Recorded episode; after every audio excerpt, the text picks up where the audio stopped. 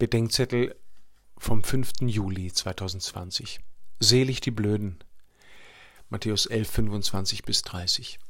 Klingt, als wenn man ein wenig unbedarft und naiv sein müsse, sagt die junge Freundin auf dem Beifahrersitz. Ich mag nicht Lass mich einfältig werden singen, auch wenn ich der Mond ist aufgegangen eigentlich ganz gerne habe, fügt sie noch schnell hinzu. Eben hatte sie mir das Evangelium vorgelesen, damit wir über einen Bedenkzettel für heute nachdenken.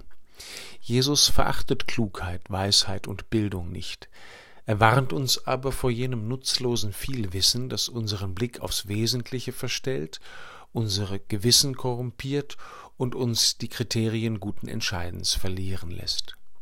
Den Unterschied zwischen den Weisen und Klugen, denen der Sinn der Worte Jesu verborgen bleiben, und den Unmündigen, denen er offenbar wird, hat Matthias Claudius im Lied vom Mond schön beschrieben.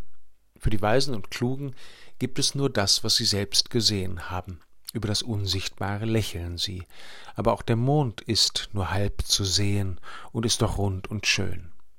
Spätestens Corona hat uns gelehrt, dass Wissenschaft uns nicht Zwecke und Ziele, sondern nur die Wegbedingungen dorthin erkennen lässt. Wenn sie behauptet zu wissen, worauf es ankommt, ist sie Luftgespinst, das uns nur weiter von dem Ziel kommen lässt. Jürgen Habermas sagte neulich, so viel Wissen über unser Nichtwissen gab es noch nie. Der Horizont der Weisen und Klugen ist ihr Wissen, sie trauen Vergänglichem. Der Horizont der Unmündigen ist Gott und sein Heil, ihr Horizont ist der Himmel, der hier beginnt. Von ihnen sollten wir lernen, wenn wir nicht nur viel wissen, sondern auch wie Kinder fromm und fröhlich sein wollen.